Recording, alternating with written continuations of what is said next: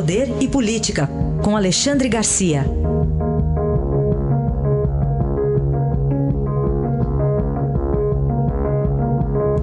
Alexandre, bom dia. Bom dia, Raizen. Bom dia, Carolina. Bom dia. Vamos começar falando de economia, principalmente para quem está enfrentando alguma dificuldade, por exemplo, com cheque especial, Alexandre? Muita gente está enfrentando dificuldade com cheque especial. Tardiamente, mas enfim, né, antes tarde do que nunca, o Banco Central descobriu isso. Né? O, o, presidente do Banco Central, Roberto Campos Neto, uh, disse que tem que uh, revisar as regras do cheque especial, porque tem muita gente pendurada nele não consegue pagar. Quem tirou, por exemplo, 10 mil no início do ano, hoje já está devendo o dobro. Dá, dá um juro de 1.200 por mês, é um negócio incrível, dá praticamente 300% ao ano.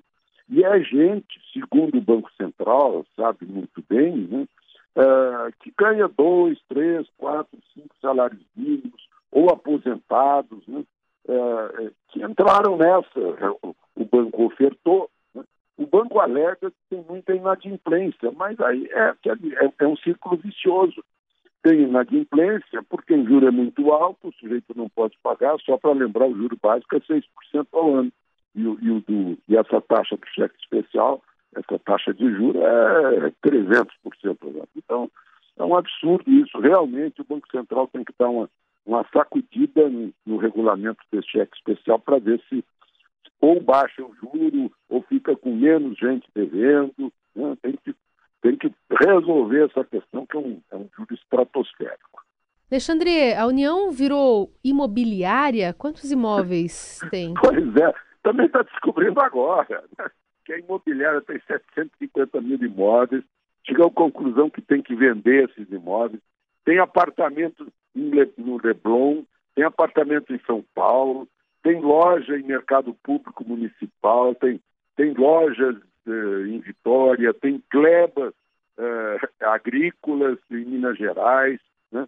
Eu acho que vai, vai recebendo o imóvel eh, em, em, casos na justiça de devedores, né, de, de devedores da União, e vai ficando com esses imóveis e não tem utilidade para esses imóveis. Então tem que vendê-los mesmo.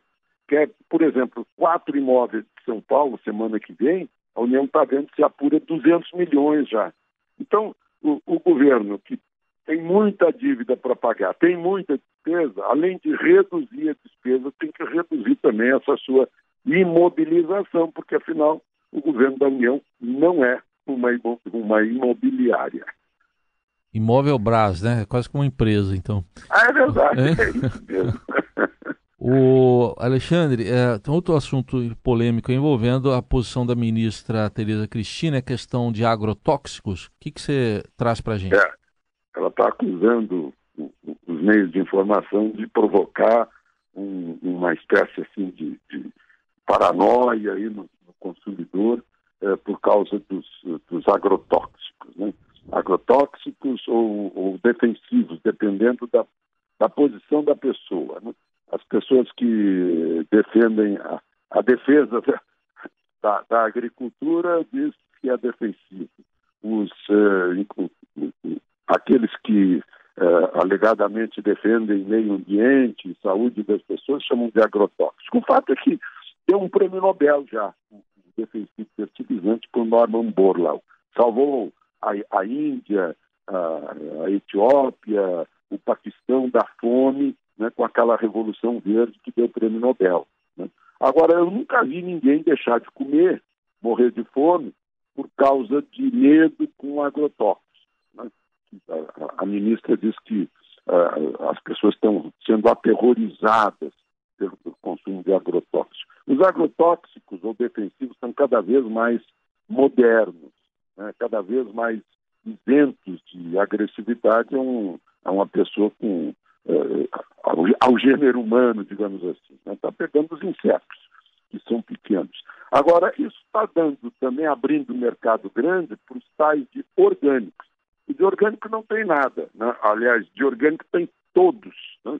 A única coisa que a gente ingere que não é orgânico é a água. Né? Se a gente não comer pedra, tudo mais que a gente ingere é orgânico. A gente que estudou química uh, química orgânica sabe muito bem que tendo um átomo de carbono é orgânico. Né? Então todos os nossos alimentos são orgânicos. Deviam até uh, uh, classificar diferente, isento de defensivos. Aí sim. Né? Mas aí os orgânicos vão com preço lá em cima. Né? Ou seja, essa a campanha contra defensivos, contra agrotóxicos também tem o seu valor de mercado, que valoriza os produtos orgânicos, que os torna com, uh, com preços uh, bem superiores aos demais. Enfim, está aí a, a, questão, a questão bem científica, não, não há conhecimento de quem deixe de comer por causa disso, nem há conhecimento de que alguém uh, não se poluiu, né? se poluiu mais ou menos em relação à poluição das cidades, do, do, da fumaça dos automóveis, do, da fumaça dos cigarros, em relação aos defensivos que, que salvam os alimentos, põem os alimentos na nossa mesa. Enfim, eu acho que é assim que a gente tem que encarar. E é uma campanha também contra os produtores de alimentos, que é uma coisa maluca, deve ser campanha de faquir. Análise de Alexandre Garcia, que volta amanhã ao Jornal Eldorado. Obrigado, Alexandre. Até amanhã. Até amanhã.